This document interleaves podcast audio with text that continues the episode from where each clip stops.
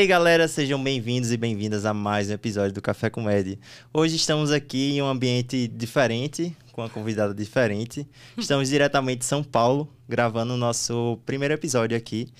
É... Antes de qualquer coisa, se inscreve no canal, curte o vídeo, porque vai ser muito bom, pode ter certeza. É... Hoje a gente vai receber aqui a doutora Manuela Carvalhal, que é médica anestesiologista, TSA, SBA, é, fez residência na Unesp Botucatu. Ela trabalha no AC Camargo, é, assistente e preceptora da residência de anestesiologia da USP. E, além disso, ela é empresária, CEO do Propofando, uma empresa de educação na área de anestesiologia e mentora de mais de 400 alunos. Seja bem-vinda, é um prazer receber aqui.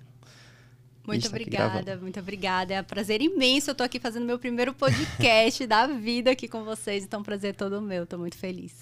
É, e para começar, conta um pouquinho da tua história, como foi que você veio parar aqui em São Paulo, a residência, como foi que surgiu o Propofando, conta um pouquinho dessa história pra gente. Então, eu nasci em Salvador, eu sou baiana, e eu fiz faculdade lá e durante a vida inteira, na verdade, eu quis fazer cirurgia. Uhum. E aí, no sexto ano, eu resolvi que eu ia fazer, na verdade, anestesia. Clínica médica nunca tinha sido uma opção. Então, eu gostava muito de terapia intensiva, né? Eu sempre fiz estágios de terapia intensiva. E aí, quando chegou no sexto ano, eu vi que eu não queria operar, não queria ficar em pé horas e horas. Então, eu resolvi arriscar e fui para anestesia. E eu me apaixonei, graças a Deus, me apaixonei. Eu lembro que na época eu coloquei, eu fiz em vários lugares anestesia, né? Só que lá na USP, no HC, eu coloquei cirurgia. E graças a Deus eu não passei, porque talvez eu tivesse sido cirurgião. Então entrei no mundo da anestesia e eu me apaixonei, é, assim, né? Estudar fisiologia, farmacologia, era algo que realmente me encantou demais, né? Só que ao mesmo tempo, com todo esse encanto, eu também fiquei muito frustrada com a realidade que eu vi, né? Onde muitos profissionais acabam fazendo sempre aquele mesmo arroz com feijão, induzindo todo mundo igual, ventilando todo mundo igual. Então aquilo é, foi me deixando extremamente incomodada, né? Que, enfim, não, não, não é possível que era assim, né? Eu queria ser diferente. E ao mesmo tempo, durante a residência, eu vi a vida do anestesista acaba que é uma vida muito de plantão, né? Existem outras uhum. coisas, a gente pode até conversar depois sobre isso, mas em geral uma vida de plantão. E eu não queria, não me via, né, com 40, 50 anos dando um plantão. E eu sempre gostei muito de educação, de ensinar, de falar. Foi aí que eu juntei essas duas grandes necessidades na época, né? Eu ainda era residente, então eu estava no R3, e aí eu decidi que eu queria ser diferente. E para ser diferente nisso, eu precisaria estudar mais. E aí eu decidi que eu queria ter o TSA, que é o título superior em anestesiologia. E ao mesmo tempo eu queria ter a minha própria empresa, para que eu conseguisse né, conciliar minha vida de plantão com a minha vida de empresa, de empresária mesmo. Foi aí que surgiu o Propofando no R3. Surgiu ainda na residência. Ainda na residência. É, e como foi, assim, para você na residência, né? Porque acho que seu, seu conteúdo é muito falando para residentes, falando sobre estudo, sobre metodologias de estudo. Você sempre teve esse estudo ativo, assim? Quando foi que deu o estalo para começar a estudar dessa forma, porque a gente não estuda assim, ninguém ensina a gente a estudar sim, assim. Sim, sim, infelizmente, né? E durante nem sempre foi assim não, galera. Até falar isso um pouco para vocês, né? Nem não sei se todo mundo aqui tem esse conceito do que é um estudo ativo, o que é um estudo passivo, mas até na época da faculdade eu estudava muito o estudo passivo, que é o, o que que é? É quando o seu cérebro ele é um mero espectador da informação, é o que a gente faz em geral, né? A gente para para assistir uma aula, ou a gente para para ler um livro, ou a gente está lá quando você vê está sublinhando as partes importantes, quando você vê o teu livro está todinho laranja. é tipo isso, isso é estudo passivo, né? Então, durante a faculdade eu até fiz isso, confesso. Mas até para entrar na residência eu percebi que essa não seria a melhor estratégia. Foi aí que eu comecei a estudar primeiro de maneira intuitiva, por questões, por flashcards, por coisas que depois eu descobri que tinha esse nome de estudo ativo, né? Que é quando o seu cérebro passa a ser protagonista da situação. Então, a partir daí eu consegui é, estudar por essas, por, por esses métodos, né? Por essa forma de estudo. E aí, na época, eu prestei né, a residência na Unesp em Botucatu, né? Na época que eu fiz a Unesp e a USP eram uma das melhores para anestesiologia. Consegui passar lá na Unesp, fiz residência lá. E aí, depois que eu criei o Propofando, eu comecei a ser. É, a, a, e decidi que eu queria fazer o TSA. Foi aí que eu comecei a ver que eu precisaria criar algumas habilidades que muitas vezes a gente negligencia, como a habilidade de aprender a aprender. Sim. E foi aí que eu fui estudar sobre estudo ativo, entender o que é estudo ativo foi assim que eu consegui conquistar meu título de primeira, porque esse título é extremamente difícil, as pessoas demoram dois, três anos para conseguir passar. Assim que você terminou o R3, você já. E assim fez que eu consegui, exatamente. E para quem não sabe, só rapidinho para vocês entenderem, o título, o TSA é o título superior de anestesiologia. Então, além daquele título de especialista que existe, ainda tem esse TSA que é um título que não é obrigatório. E é muito difícil. E aí eu consegui passar de primeira graças a esses métodos e uma metodologia que eu construí e que hoje eu aplico nos meus alunos. Entendi. É, e como é que foi assim? Digamos, como é que você começou a estudar ali no R3? Você, as questões, você se baseava em questões do TSA? Você é, baseava em questões, sei lá, da sociedade? Como era que funcionava isso? O que é que você aplica para seus alunos, né? O que você re- recomenda para eles? Perfeito. Hoje eu tenho alunos tanto de tantos residentes, né? A gente tem todo um produto para residente e a gente tem todo um produto para o anestesista que quer tirar o TSA, porque aí são coisas diferentes, tá? Lembrem disso. Eu não oriento o residente a estudar para o TSA, mas independente, a gente fala de estudo ativo. Então, quando eu estava no R3, eu não estava estudando para o TSA, eu estava estudando com metodologias ativas para aprender o conhecimento do R3 mesmo. Entendi. Então aí eu ia, eu gosto muito, eu aprendia eu mesma a fazer as questões, então eu construía questões para mim mesma. Eu construía meus próprios flashcards, então eu assistia as aulas, por exemplo, da, da SBA e a partir daquele conteúdo que eu via, né, eu transformava em estudo ativo, eu transformava em flashcard, eu transformava em ma- mapas mentais. Então este material que eu construía servia de serviu de revisão e serviu de estudo posterior também. Foi isso que eu fiz durante a residência. Uhum. É, e assim, a gente sabe que a residência, eu falo isso porque eu tô vivendo isso agora, né? É um momento muito intenso. No mínimo são 60 horas semanais, né? A gente sabe que muitas residências acabam extrapolando essa quantidade e você realmente começa a viver aquilo intensamente. E outra coisa que a gente sabe também é que a medicina é extremamente prática, que é na prática que a gente aprende a ser médico, é no internato que a gente aprende a ser médico, que a gente melhora, né? Começa a entender as coisas e começa a juntar, né? A teoria e a prática. E assim, eu vejo que a residência de anestesia, principalmente, é muito prática. E às vezes sinto que falta um pouco da teoria. Como é que eu consigo conciliar melhor essa prática, a teoria? Como é que eu consigo juntar os dois? Não só na anestesia, né? Mas acho que o que você vai falar aqui funciona para qualquer ambiente, né? De qualquer residência, qualquer momento que você esteja vivendo. Perfeito. Então, é, em geral, a gente vai sempre vai existir essa dificuldade de tempo. Porque assim, né? A vida inteira a gente acha às vezes que vai melhorar depois da residência, mas não vai, entendeu? Você vai continuar não tendo muito tempo e vai falar que não está conseguindo estudar da mesma forma. Eu passei por isso, hoje eu vejo nos meus alunos.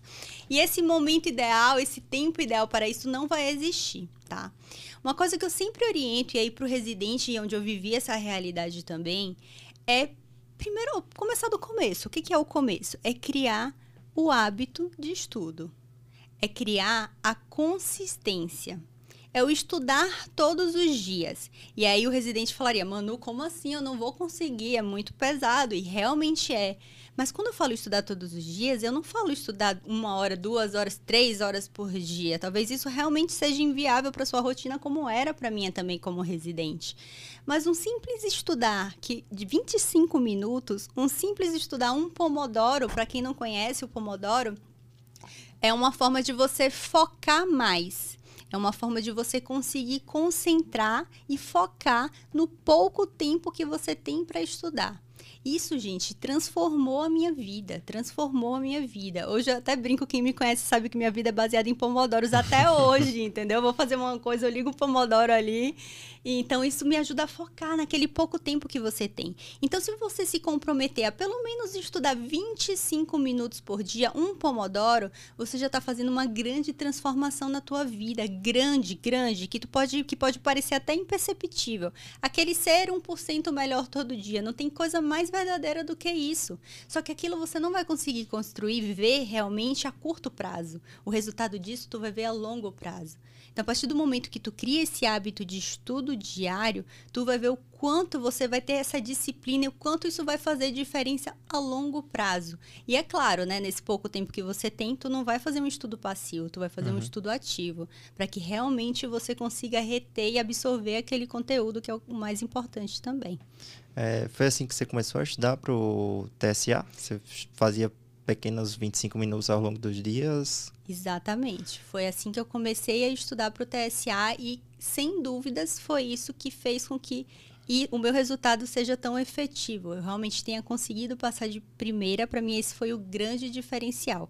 Eu comecei a criar o hábito de estudo durante a residência, o hábito, não o estudo para o TSA, mas o hábito, estudar uhum. todos os dias um pouquinho, o querer ser melhor um pouquinho todos os dias, o tentar entender um pouquinho por que, que aquele paciente está assim, o que está acontecendo, né? Então, isso fez a diferença desde a residência. Isso dá para a gente começar a fazer desde a residência. Não precisa se cobrar tanto, sabe? Ah, acho que 25 minutos não vai ser efetivo, então não vou nem fazer. Isso está errado. Isso não vai ser bom para o seu cérebro. Ele precisa entender que tu precisa de constância para atingir o teu resultado. Então, se tu faz esse pouquinho todos os dias, tu vai se tornar diferente, vai criar o hábito para quando você tiver alguma prova, alguma coisa, você poder ser mais assertivo. E uma coisa que, que eu vejo muita gente falando, mano, mas eu sempre fiz resumo, eu quero continuar fazendo. Você está dizendo que não vai dar certo? Não é isso. Vai dar certo. Pode ser que dê certo sim. Mas às vezes vai demorar um pouco mais para você conseguir conquistar teu objetivo. E eu acho que tu não quer que demore um pouco mais. Então, se existem coisas que a ciência já mostrou que são mais efetivas para a gente estar tá estudando, por que não tentar utilizar elas, né? Uhum. É, é interessante isso, porque acho que são, pelo menos assim, eu vejo o momento, né? A gente estuda para o vestibular, para passar na faculdade, e a gente estuda por questões para passar no vestibular, para poder entrar na faculdade. Só que a gente entra na faculdade e a gente perde a referência das questões. Sim. Porque a anatomia, a fisiologia que a gente vê ali no início, não tem mais um cursinho que está te preparando para poder dar aquelas questões, para dar aquilo mastigado, aquilo fácil. Então, assim, foi um momento que eu, particularmente no início da faculdade, senti muita dificuldade em por onde estudar, como estudar, como que eu faço isso, como é que eu consigo entender e assimilar melhor os, conte os conteúdos, né? E acaba que muitas vezes durante a faculdade a gente estuda para passar na prova. Estudou, passou a prova, esqueceu o conteúdo. Estudou, uhum. passou a prova, esqueceu o conteúdo. O grande lance é que a gente acaba repetindo muitas vezes, né, na medicina. E aí, quando junta com a prática, que a gente consegue assimilar melhores as, melhores as coisas. Na residência eu tenho tido dificuldade também, é, sendo bem sincero. É, para estudar, para passar na residência, eu, eu, tinha uma constância de estudos, tinha aquelas questões, estudava. Sempre fui muito a favor da, do estudativo, como você está falando. É, foi até uma coisa que eu, antes de. Antes, na verdade, quando comecei a me preparar para a residência, foi uma coisa que eu parei para estudar, parei para aprender, aprender, a estudar. Aprender. Aprender a aprender, exatamente isso. E, assim, a gente, particularmente falando a minha situação, eu entro na residência me sinto perdido de novo. Apesar uhum. de que, pelo menos na anestesia, a gente tem uma certa constância com as aulas ali da sociedade, né? uhum. né? Mas mesmo assim, é diferente, não é aquele estudo ativo. A gente, tem, às vezes, tem muita prática na residência e a teoria acaba deixando a desejar, né? É e verdade. aí, é, estou sentindo a dificuldade e estou querendo melhorar também essa questão, né? Correr sim, atrás. Sim, Tem é... alguma dica que você poderia dar? Essa é uma realidade mesmo, mas a gente tem que tentar ver estratégias que se adequem à sua realidade. Então, por exemplo, eu vou já dar uma dica aí para você e para quem está escutando aqui a gente, que eu gosto demais. É, assiste uma aula, lê algum conteúdo, tá? Ou então assiste uma aula, como a gente tem esse benefício uhum. aí da, da sociedade, a gente assiste uma aula.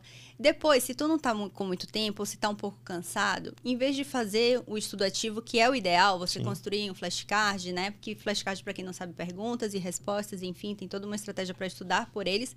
Mas em vez de fazer isso, então, no mínimo, grava um áudio. Explica para você mesmo aquilo que você acabou de escutar na aula. Faz isso e aí, no dia seguinte que tu vai para residência, em algum momento tu vai ter um tempinho ali livre, uhum. escuta teu áudio. Aquilo vai te ajudar a absorver aquele conteúdo. E aí não vai ser aquele estudo perdido, você vai lembrar, você vai escutar o que você mesmo falou, o que você mesmo né, lembrou logo depois que tu assistiu. Então isso é uma coisa que é bacana você você estar encaixando na rotina de vocês e não fica e aí sim tu vai colocar realmente tu, tu sempre vai conseguir fazer alguma coisa no seu dia, estudar de alguma forma, mesmo naquele dia pesado, né, aquelas cirurgias mais complexas e tal, quase você não conseguiu parar, mas tu coloca um fone ali depois, escuta ali aquele, né, em algum momento que ficar mais tranquilo, escuta aquilo que você estudou no dia seguinte e vai ser sim uma forma efetiva também de estudar, tá? Entendi. É, vou tentar aplicar, vou tentar aplicar. tentar conseguir isso. Vou te cobrar, viu? mas, assim, não somente na anestesia, mas acho que também quando você entra na residência, você fica perdido, né? Por onde é. é. que eu estudo? O que é que você recomenda? Os livros textos, o up-to-date, os artigos? O que eu, é que você fala? Eu gosto muito, né? Eu sempre oriento para os residentes em geral estudarem sempre pela melhor bibliografia que você tiver né? Então, por exemplo, para a gente, para mim, a Miller é a grande referência. Claro que aí também eu tenho uma orientação específica para o R1, para o R2 e para o R3, uhum. tá? Que é aí também mais específico da anestesia, mas eu acho que isso é um pouco diferente, porque o R1, quando entra, que é o seu caso, realmente não sabe nada. Então, às vezes, se a gente já vai para um livro mais complexo, isso é ruim, Sim. isso te afasta do conteúdo, te faz não gostar, te faz não querer estudar. Então, por exemplo, para o R1, eu não, não indicaria um Miller da vida, Sim. que é o nosso livro referência, tá? Mais para o R2 e para o R3. 3. Mas é, isso você precisa ter um livro base, isso que vai te dar uma base, te fortalecer, te solidificar no conhecimento. Eu sou totalmente contra aquele aprender de orelhada que é tão comum na anestesiologia. Demais. Só que eu não quero que os residentes é, se acomodem com isso e achem que isso é suficiente, porque não é. Isso, for, isso forma profissionais medíocres. Então a gente tem que escutar, a gente tem que aprender com R, com o chefe? Tem. Mas você tem que sentar e estudar para ver depois se é isso mesmo, uhum. tá? Então tem que existir um tempo de estudo na sua rotina. Idealmente, dessa forma que eu tô te falando, né? Pelo menos um pomodoro por dia, mas que você tenha um dia na semana que você consiga organizar um pouco o seu tempo e consiga realmente estudar, pegar o livro e estudar, pegar uma aula e assistir de uhum. fato. Isso vai fazer muita, muita diferença. E tem uma dica também que é essencial: é o planejamento de estudo né? Uma coisa que às vezes a gente esquece também. É importante que a gente faça um planejamento de estudo. No meu caso, vou contar para vocês, eu faço todo domingo. Então, domingo é um dia sagrado para mim. Eu sento, eu vou fazer meu planejamento de estudo. Eu sei, ou de estudo, de trabalho, enfim, da minha rotina. Eu sei na segunda-feira, você tem que sentar, chegar na segunda, na quarta, você tem que saber o que você vai estudar você tem que saber aonde você vai estudar, em que fonte, em que momento, em qual horário. Então, isso é, é muito importante para realmente fazer com que as coisas aconteçam. Se a gente só ficar na nossa cabeça, mas sem planejamento, a gente também não vai conseguir. Uhum. Então, isso é muito, muito essencial a gente estar tá aplicando, né? A organização do estudo. É, isso que tu está falando, é, acho que é muito você realmente criar uma rotina de estudo, né? Criar o hábito de você ter aquela rotina, ter aquele planejamento, ter aquela coisa. É, é o que eu, assim, eu fui, já fui muito certinho de ter a minha rotina, ter tudo programado, principalmente quando eu tava estudando para residência, né, que era sim. tipo o objetivo final. Sim, sim. E aí você chega acha naquele que vai objetivo, ser até o maior obstáculo, né? Você acha que vai ser a coisa mais difícil do mundo, aí você chega lá e aí você tem que se adaptar a uma nova rotina, né, que foi o meu caso, eu mudei de cidade, é, lugar novo, local novo, rotina nova, é, pessoas novas, um ambiente totalmente diferente, né? Você fica, acho uhum. que dá um, uma remexida e você fica perdido, né? Eu tô tentando realmente voltar agora e eu sinto muito isso que você está falando e acho que talvez na, nas outras residências o pessoal acaba, acaba sentindo também é, essa falta de consistência, né? De você estudar. Talvez principalmente nas residências mais práticas, né? Que, tipo, a, a cirurgia geral, por exemplo, a, as áreas cirúrgicas, eu acho que você pratica muito, muito e acaba é. abdicando da teoria. Nas áreas clínicas, acredito que nem tanto, né? Porque além de você ter aquele contato, ter a prática, mas você precisa, acho que, se debruçar muito sobre Sim. os livros para poder conseguir assimilar o conteúdo. Acho que às vezes falta isso na, na área da gente, né? É. Mas assim, você tá, tá dando bem um exemplo do R1, talvez seja sua maior dor porque você é um R1. Sim. mas assim, o R1, eu sempre falo também, gente, não se cobre tanto, tá? Porque existem essa, toda essa fase de adaptação do R1. E isso em todas as especialidades, eu acho, né? Uhum. Muita gente vem de fora, né? Troca de cidade, tudo isso que você está falando aí, que você está vivendo um pouco.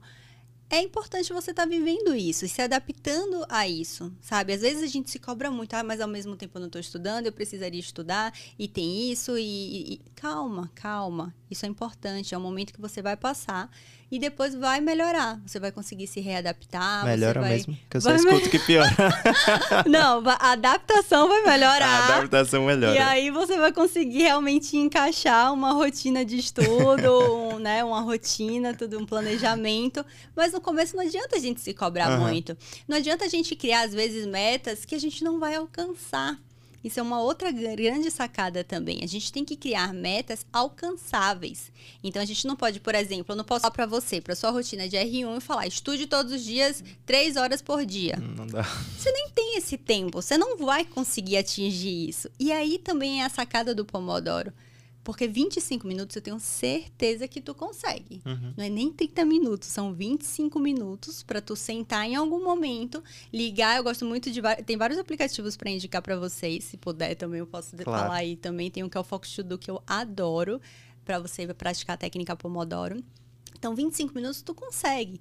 Desliga o celular, tranca a porta, coloca um fone, marca 25 minutos onde você só vai fazer aquilo ali entendeu? E pronto, e tu atingiu aquele objetivo. E tu coloca então objetivos alcançáveis para que seu cérebro tenha aquela recompensa, né? Aquela liberação de dopamina, aquilo que te dá prazer para realmente conseguir repetir aquele hábito. Isso faz toda a diferença. É, eu me dei, me dei muito com isso no, no início, né? De colocar, meu Deus, eu vou ler o capítulo tal, vou ler o capítulo é. tal, a tal dia eu vou ler o capítulo tal e você não faz nada, porque uhum. você chega, tá se habituando à rotina. Pelo contrário, você se frustra, você fala assim, meu Deus do céu, eu não vou ser um profissional bom, eu não tô, não tô conseguindo estudar nada. E até a você... minha próxima pergunta, como é que você aconselha, como é que você lidou com essas frustrações e dificuldades ali, tanto no início da residência, enfim, os momentos que acho que todos, todos os R's você vai passar por frustrações e dificuldades diferentes, né?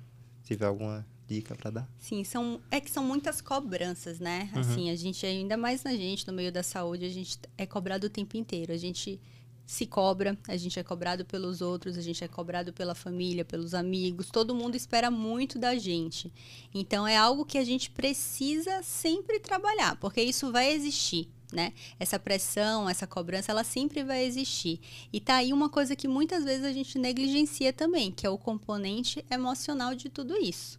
Né? Às vezes a gente só quer, nossa, eu preciso estudar, eu preciso ser bom, eu preciso ser o melhor, uhum. eu preciso fazer isso. Mas, cara, tu tem que trabalhar muito a tua cabeça. Porque se você não estiver bem, se você não tiver com a saúde mental bem, tu não consegue fazer nada. Tu não consegue ajudar ninguém. Então, essa é a primeira coisa. Por isso que eu te dei esse exemplo do R1 calma, R1, adaptação, é isso mesmo, vai passar. Tenta, né? Tenta entender a situação e aceitar a situação, uhum. porque ela vai passar e você vai conseguir depois conciliar mas vai exigir esforço, não vai ser fácil. Em nenhum momento vai chegar o momento ideal para isso, uhum. entende? Uhum. Então, precisa desse momento de adaptação. E uma coisa que eu sempre falo assim das frustrações é muitas coisas também estão muito na nossa cabeça. Em que sentido? Eu vou te dar o exemplo dos meus alunos da que estão estudando para esse título superior de anestesiologia é sempre assim, né? A gente olha aquele objetivo, acha que a gente quer aquele, aquela meta, aquele objetivo final. Mas o foco não pode estar tá naquilo. Não é aquele título que vai te diferenciar, não pode estar tá naquilo. O foco tem que estar tá no processo. Tu tem que viver o processo intensamente, tu tem que viver tua residência, tu tem que olhar para trás e ver que aquilo valeu a pena. E olhar para trás e ver o quanto tu cresceu com aquilo o quanto que isso te fez mais forte, o quanto aquilo te diferenciou.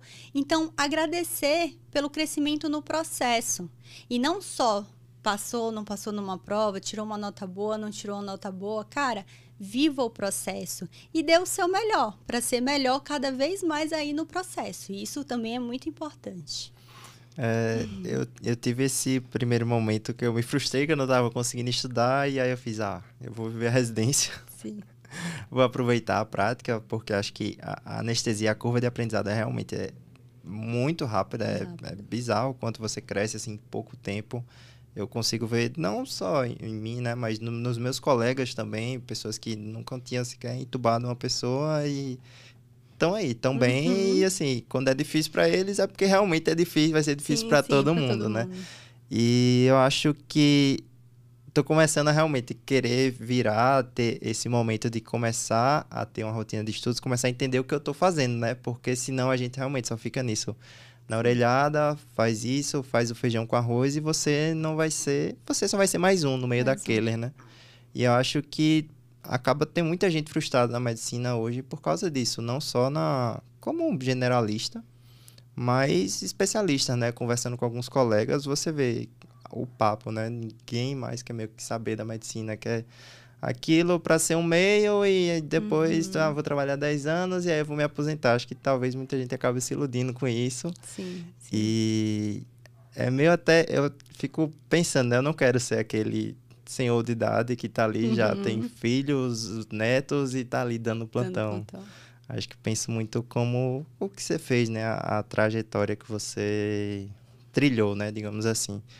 E eu acho que tem muito a ver também com o que você consome, né? O conteúdo que você consome na internet, né? Aquela história muito. de você a média de você as cinco pessoas que você mais convive, Sim, né? Sim, mais pura verdade, cara. E você não precisa conhecer, estou te conhecendo pessoalmente hoje é a primeira vez Sim. e assim, eu te acompanhava, via e você fica com aquela vontade de estudar, de ir atrás Sim. do conteúdo, de, de consumir. E eu percebi em vários momentos, né? Quando eu conseguia sentar para estudar, o quão prazeroso era aquilo. Pô, tô entendendo o que eu tô fazendo. Sim, tipo, sim. aquilo que aquela pessoa me falou tá fazendo muito mais sentido, fica bem melhor, né? E acho que as dificuldades, principalmente que eu enfrentei no início, acho que todo mundo enfrenta, faz você mais forte. Com certeza. Muito mais certeza, forte. E assim, aquele momento que você, você chora, você fica triste, você fica frustrado, é horrível ali, né? Mas passa. Passa. E às vezes falta muito a consciência da gente, né? De tipo, vai passar. E Às tudo, vezes você acha que vai ser o pior momento sim, da sua vida, né? Tudo isso faz parte do seu crescimento, né? É, tudo isso vai te deixar mais forte. E tanto, tanto as coisas boas, sempre gosto de. Eu, eu nunca fixo em uma coisa só, ah, isso é muito ruim, meu Deus. Não, cara, as coisas boas e as coisas ruins, elas vão chegar na sua vida e elas vão passar. Sim. Ambas as coisas vão chegar e vão passar. E tá tudo bem. O importante é a gente estar tá sempre observando isso e trabalhando isso. E uma coisa que você falou que foi uma sacada muito importante também é isso: estar com pessoas. Né, que te façam crescer, isso faz toda a diferença. Estar com pessoas que, que te inspirem, isso faz toda a diferença. Né? Se você está em um meio com pessoas que não, nem sabe o que querem da vida, uhum. a tendência é que tu se acomode também. Com pessoas que estão ali satisfeitas em aprender Sim. de orelhada e que, assim, não, não, não quer saber nada de teoria, cara, você se acomoda também. Isso é muito ruim. Então, se você quer ser diferente, você tem que fazer coisas diferentes. Tem uma coisa que, assim, que eu, eu gosto, eu gosto muito de falar depois, a gente pode até marcar outro podcast para falar da minha vida aí de empresária, de empreendedorismo, mas uma grande, já vou deixar aí um gostinho para quem está assistindo, é, uma grande coisa que foi, assim, uma virada de chave para mim nisso, foi assim, a gente, né, nós somos médicos e a gente não é criado, assim, nada sobre empresa, gestão, uhum. negócios financeiros. A gente não entende nada de nada disso daí. E a partir do momento que eu comecei a despertar e gostar disso, né, do empreendedorismo, eu precisei simplesmente aprender novas habilidades. Uhum. E é aí que tá, né? Tem uma frase que é muito boa que é assim: as habilidades que te trouxeram até aqui não são as habilidades que vão te levar para um próximo nível. Isso foi muito profundo para mim. E isso aí, cara, pega essa frase, porque é esta a sacada. Você vai precisar sempre desenvolver novas habilidades para passar por novos obstáculos. Alguns vão dar certo, outros não vão dar, mas é a sua consistência e é o seu esforço diário que vão fazer a diferença no que você quiser para sua vida que vão fazer com que você seja não se frustre tanto ao longo do tempo, que você chegue no que você quer ser ao longo do tempo. Que, como você se vê daqui a 5, 10 anos? O que, que você quer para você? Esse tipo de reflexão a gente tem que fazer para a gente começar a construir no hoje. Querer ser diferente no hoje, né? A construção do seu eu do futuro começa agora. Isso é uma coisa que eu falo muito para os residentes que estão comigo. Começa agora. Não adianta a gente deixar a vida passar. Tudo começa agora. Tudo, em todos os momentos vocês estão sendo observados, vocês estão sendo avaliados, vocês estão construindo o futuro de vocês a cada atitude de vocês. Então, esse tipo de reflexão requer um pouco de maturidade. mas é o que vai te diferenciar aí da maioria. E você falando, eu fico pensando, né, que assim, eu vejo, a gente convive, convive, convive com nossos R+, convive com, com chefes de serviço, e você vê que tenho alguns R+, que gostam muito de estudar, que então, são, tipo, bem teóricos, sabem bastante, que ensinam muito pra gente, e você vê que tem pessoas que, tipo, acredito que talvez em algum momento eles fossem assim, tipo, o que foi que aconteceu nesse meio tempo, né? Tipo, quando foi que você deixou de se desinteressar e se tornou essa pessoa que só tá fazendo mais do mesmo? O que foi que aconteceu? Eu acredito que às vezes muito quando você deixa, né, toda a carga de trabalho, quando você deixa toda todo o cansaço diminuir a beleza do que é o estudo, sabe? Eu acho que é muito. É, a gente não pode deixar essa chama se apagar. Uhum. Quando você. E eu falo. A gente vê muito isso na residência. O R1, ele entra e ele entra cheio de sonhos. E uhum. vontades e, e, né? E, e proatividade, quer aprender. Mas se você não tem essa visão desde agora, se você, por exemplo, não tá, quem não está escutando esse podcast mesmo aqui, entendeu? E vai continuar sendo o mesmo R1, a tendência é que no R2 e no R3 vá apagando todo essa, esse, esse sonho e essa, essa vontade de aprender, ela vai morrendo. É isso que a gente vê ao longo do tempo. Porque ele não vai procurando boas influências, não vai estudando, vai ficando cansado, porque é muito cansativo a residência e a tendência é tudo isso se apagar ao longo do tempo. Uhum. É a mesma coisa também quando você vira anestesista, você vai é, para o mercado de trabalho e muitas vezes também você só quer ganhar dinheiro, ganhar dinheiro e você esquece da parte teórica. A gente tem que, o médico em geral, ele tem que estudar Sim. continuamente, né? Não tem um momento que a gente olha a partir daqui, eu nunca mais vou estudar na minha vida. Até né? para o recém-formado, né? Que é. tem muita gente, ah, me formei, pronto, agora não preciso estudar mais, não preciso mais saber de nada, agora é só trabalhar, ganhar dinheiro então, e pronto. É entrar na residência depois e aí vai. Não é bem assim. Vai indo, exatamente isso. A gente tem que ter o estudo contínuo, né? Sim. É, e esses dias eu, eu tô no estágio de EO agora, né? E, enfim, tem a, tem a série, não sei se chegou a assistir, tem Game of Thrones e tem a série que derivou de Game of Thrones, né? Que é a Casa do Dragão. Uhum. E tem algumas cenas da série que, enfim, durante o parto, a criança não sai. E a única alternativa que eles têm é cortar, fazer uma cesárea, né? Só que sem nenhuma tecnologia, né? E eu estava refletindo o quão importante a gente é, né? O Muito. quanto a gente faz a diferença na vida de uma pessoa. Muito. Não só a gente da anestesia, mas o cirurgião em si, as técnicas que foram evoluindo, né?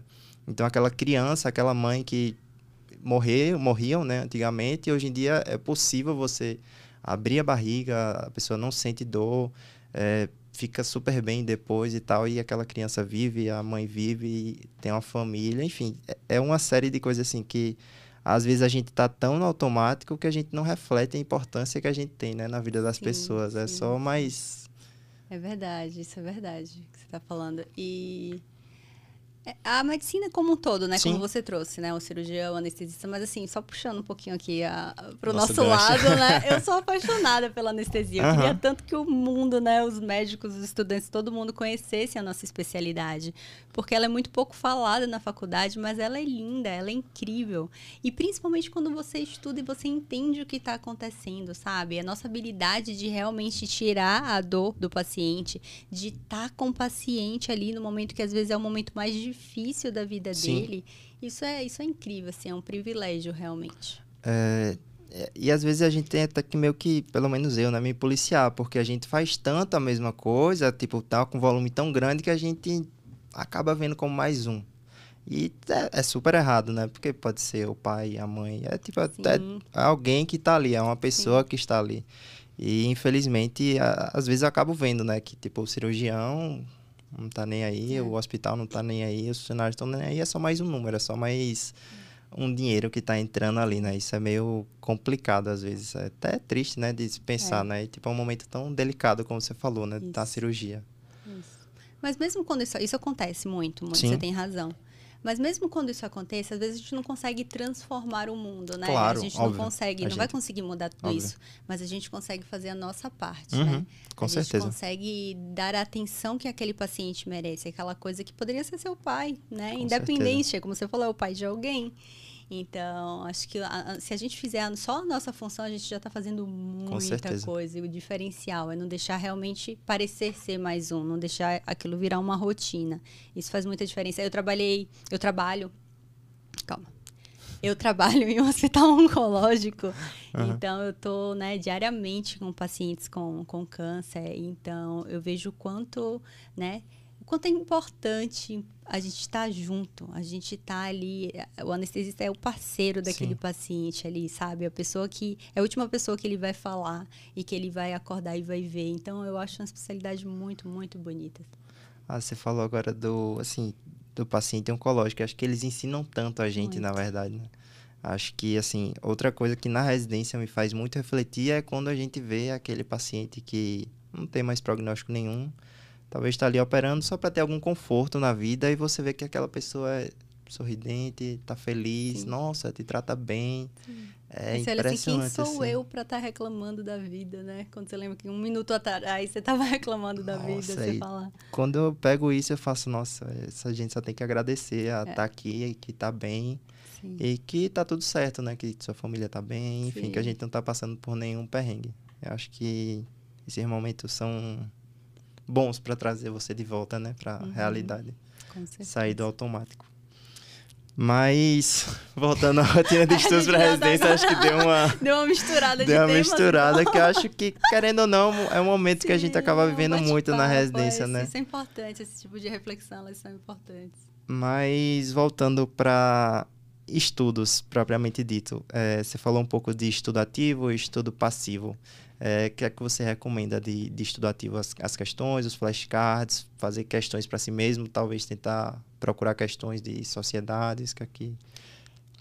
É, são as três grandes...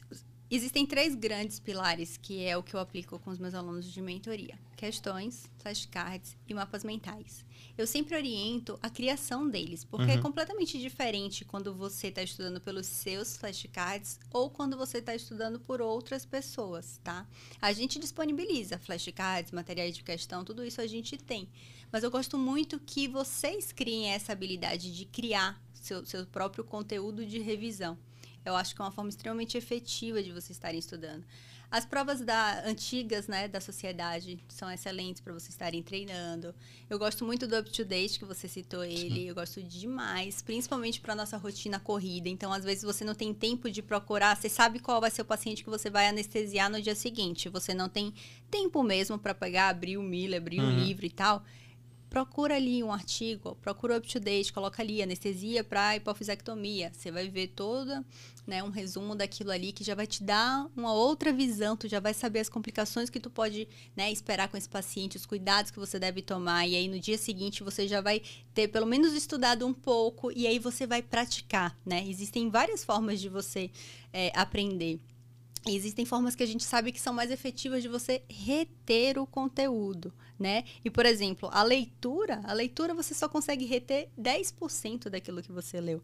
É muito ruim, mas se você uhum. for parar para ver, é o que a gente mais faz. Mas às vezes ninguém nunca nem contou isso pra gente, né? Então, ensinar é a melhor forma de aprender.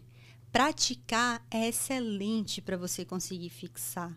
Então, quando você, por exemplo, pega um up-to-date, estuda aquilo, no dia seguinte, tu vai anestesiar o paciente, tu vai a, aplicar aquilo ali, né? Na prática, aquela anestesia. Tu pode estar tá com um R-, né? Se você fosse R2, R3, você vai estar tá ali com o seu R1, tu ensina para ele. Uhum. Essa é a melhor forma de vocês conseguirem aprender até durante a residência. Uhum. E dá para você, independente de qual residência que tu tá fazendo, tu pode ensinar para os outros residentes aquilo que você estudou. E essa é a maneira mais efetiva de você reter conteúdo. Tem uma técnica também, eu não sei se a gente tem tempo aqui para falar de uma outra falar. técnica, que se chama Active Recall. Já ouviu falar? Não, essa eu não conheço. É a técnica mais efetiva de você conseguir reter, reter o conteúdo. Active Recall. De maneira bem resumida, o que, que é isso? Não, é, não serve tanto assim para o R1 que está aprendendo o assunto. O uhum. residente, ele, ele tá aprendendo, certo? Seja R1, R2, R3. A gente está vendo temas diferentes. E quando a gente estuda o assunto pela primeira vez, é, é, complexo, porque você não sabe. Então, eu vou falar para você de anestesia para transplante cardíaco. Tu nunca viu isso na vida. Então, tu vai precisar assistir uma aula mesmo, uhum. um professor te ensinando, ou vai precisar ler o livro mesmo, não tem jeito. Tu precisa receber aquela informação, tá? O Active Recall não vai se aplicar tanto para isso.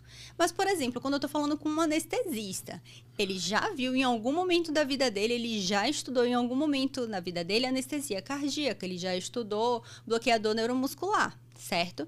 E aí agora ele precisa estudar para uma prova de título, por exemplo. O que, que é o Active Recall? Eu começo a.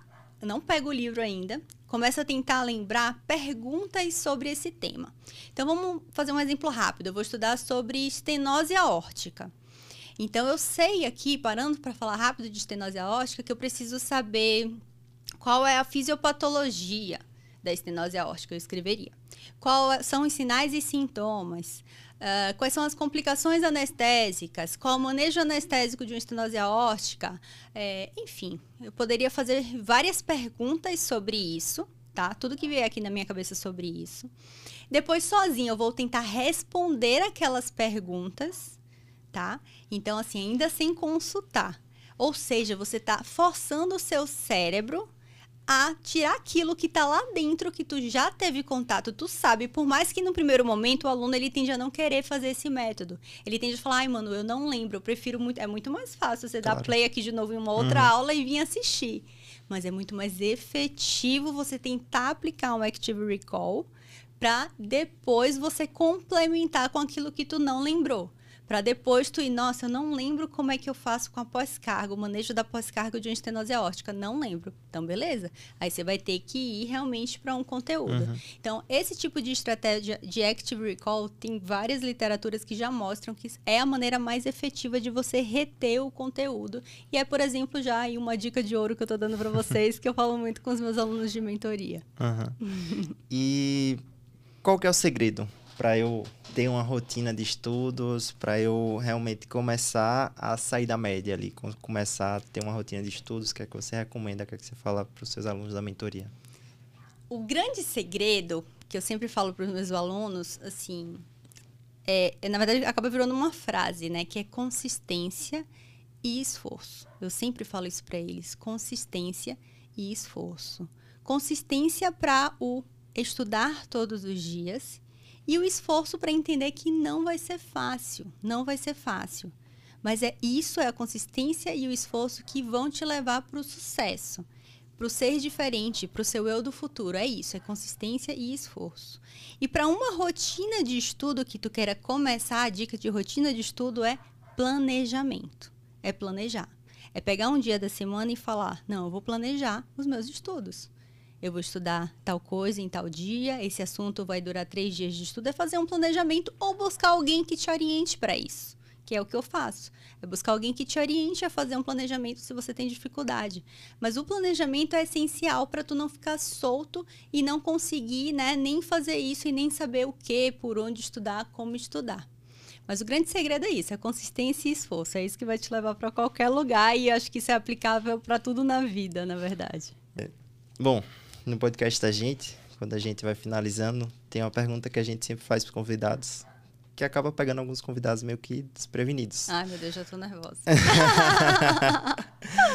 que é o seguinte, se você pudesse colocar em um outdoor é, que vai estar, tá, sei lá, na Avenida Paulista, que vai todo mundo vai ver, todas as pessoas vão entender, vai ser traduzido para todas as línguas e você pudesse colocar uma frase lá, o que é que você colocaria? Nossa, bacana. Eu acho que eu colocaria bem grande assim, viva o processo. Tudo passa. Ok. Bom. Bom, é, indo mais para os finalmente do podcast, é, a gente tem sempre uma dica também, que é o Biscoito da, da Semana, que é um livro, uma série, uma música, o que você preferir. Pode ser um ou pode ser mais de um também. Beleza. Trouxe alguma coisa pra gente? Bom, livro, cara, assim, dessas três coisas aí que você falou para mim, o que mais eu consumo são livros. Eu amo ler. Eu acho que assim, se você está querendo entender um pouco melhor, né, como criar hábitos, eu sempre recomendo o livro Hábitos Atômicos de James Clear. É um livro incrível, de fácil leitura também, que ele vai mostrar, né, como criar bons hábitos, uhum. Né, e como, como é difícil criar bons hábitos, inclusive, e como se livrar dos maus hábitos. Né? E ele vai explicar todas as etapas de criação do hábito, todas as fases. Isso aqui também daria outro podcast para falar todas as fases de criação do hábito. É, porque é muito mais fácil, por exemplo, você comer um hambúrguer do, do que você querer comer uma salada. Isso tem uma explicação, entendeu? Uhum. Então tem toda uma explicação de recompensa, né? De liberação de, de dopamina. Então esse é um livro incrível para quem quer criar bons hábitos. E aí acho que é essencial para o residente que quer ser diferente, que quer criar um hábito de estudo para ser diferente. É, nesse lance de hábito, um livro que mudou muito, assim, a minha vida, acho que tem um antes e depois, é, o, é um livro que fala sobre hábitos também, que é o poder do hábito, né? Sim, Acred... muito bom. Fala muito também sobre essa parte. Agora, acho que ele não é tão, talvez esse livro seja mais prático, né? Mais, Sim. com coisas mais para não cheguei a ler ainda. Leia, vale muito a pena. Muito Lerei pena. um dia. bom, meu biscoito da semana vai ser um texto que a gente publicou no nosso Instagram, que é um texto de Ruth Manus que é o título do texto é O Alto Preço de Viver Longe de Casa. E eu vou até ler um trechinho assim, bem curtinho, porque acho que foi um texto que viralizou muito e acho que causou muito impacto, né? Acho que é um texto importante, principalmente quando a gente está falando de residente, de, de pessoas que muitas vezes saem de casa para poder estar ali, né? E aí o texto começa assim: voar a eterna inveja e frustração que um homem carrega no peito a cada vez que vê um pássaro no céu. Aprendemos a fazer um milhão de coisas, mas voar, voar a vida não deixou. Talvez por, talvez por saber que nós, humanos, aprendemos a pertencer aos demais lugares e às pessoas, e que, neste caso, poder voar nos causaria crises difíceis de suportar, entre a tentação de ir e a necessidade de ficar. Muito bem. Aí o homem foi lá e criou a roda, a Kombi, o patinete, a Harley, o Boeing 737. E a gente descobriu que mesmo sem asas poderia voar. Mas a grande complicação foi quando a gente percebeu que poderia ir sem data para voltar. E assim começaram a surgir os corajosos, que deixaram suas cidades de fome e miséria para tentar alimentar as famílias nas capitais, cheias de oportunidades e monstros os corajosos que deixaram o aconchego do lar para estudar e sonhar com um futuro incrível e hipotético que os espera. Os corajosos que deixaram as cidades amadas para viver oportunidades que não aparecem duas vezes. Os corajosos que deixaram, enfim, a vida que tinham nas mãos para voar para as vidas que decidiram encarar de peito aberto. A vida de quem inventa voar é paradoxal, todo dia. É o peito eternamente dividido. É chorar porque queria estar lá sem deixar, sem deixar de querer estar aqui. É ver o céu e o inferno na partida, o pesadelo e o sonho na permanência. É se orgulhar da escolha que te ofereceu mil tesouros e se odiar pela mesma escolha que te subtraiu mil pedras preciosas. O texto ele se alonga, mas ele termina assim: o preço é alto. A gente se questiona, a gente se culpa, a gente se angustia. Mas o destino, a vida e o peito às vezes pedem que a gente embarque. Alguns não vão. Mas nós que fomos, viemos e iremos, não estamos livres do medo e de tantas fraquezas, mas estamos para sempre livres do medo de nunca termos tentado. Keep walking, Ruth Manus. Uau, vale questão, a pena vale a pena a leitura completa do texto Sim, é questão, muito nossa. bom eu acho que que vale a reflexão é, Manu, posso chamar assim? Claro, por favor. é, agradecer. É o primeiro episódio que a gente está gravando aqui em São Paulo. Sim. Assim, muito boa a oportunidade de estar aqui conversando contigo, que acho que é inspiração não só para mim, mas para muitos que estão na anestesia, que estão na residência, que Sim. almejam outras coisas e acho que é muito legal ver alguém crescendo, saber como essa pessoa chegou lá e aprender, né? Porque acho que gravando o podcast eu aprendo muito mais do que, enfim, poderia, né? Acho que é uma oportunidade única. É, se quiser deixar alguma mensagem, dizer alguma coisa, fazer o jabá do seu curso, falar um pouco do Propofando, que inclusive é, eu acho incrível esse nome. Como foi que surgiu? Eita, que aí também a história vai ser longa pra contar esse nome, viu? Mas, gente, queria agradecer, queria agradecer demais. Foi muito, muito bacana esse bate-papo. Se der, adoro falar, então pode me chamar que eu venho conversar mais vezes aí com você. É, bom, para quem não conhece Propofando, então, né, pode me seguir nas redes sociais, né, arroba Propofando. A gente tem um canal no YouTube também e a gente, essa semana vai estar lançando um blog que vai ah, ser muito bacana para vocês legal. estarem estudando também. A gente tem banco de questão, a gente tem tudo de estudativo que a gente falou aqui. A gente tem para o pessoal da anestesiologia, né, os residentes e os anestesistas que querem se atualizar. Né? E o Propofando surgiu assim, é, como eu falei no meu R3, e a ideia do nome assim era criar algo como, como se fosse um gerúndio de Propofar, entendeu? Uhum. Uma ideia que vai muito além da farmacologia, algo que envolvesse um estudo contínuo do anestesista, né? Uma formação contínua, o nunca parar de estudar e de querer ser diferente. Então acabou surgindo de uma brincadeira e é algo que eu sou apaixonada aí pela empresa, eu sou apaixonada por isso tudo que a gente está criando e principalmente pela transformação que a gente vem causando aí, uhum. né? Nessa mudança de mentalidade do anestesiologista, né? Que precisa estudar, que precisa se atualizar como qualquer outra especialidade, na verdade. Quem quiser fazer teu curso, o carrinho sempre está aberto, Nem tem que está aberto aberto, fechado, mas sempre tem é? no link da bio ali, né, o, a lista de espera para todos os produtos e a gente faz alguns lançamentos durante o ano. É só acompanhar nas redes sociais, mandar um direct, eu mesmo aqui respondo directs ainda. então vai lá, pode me seguir, falar comigo, vai ser um prazer ajudar vocês.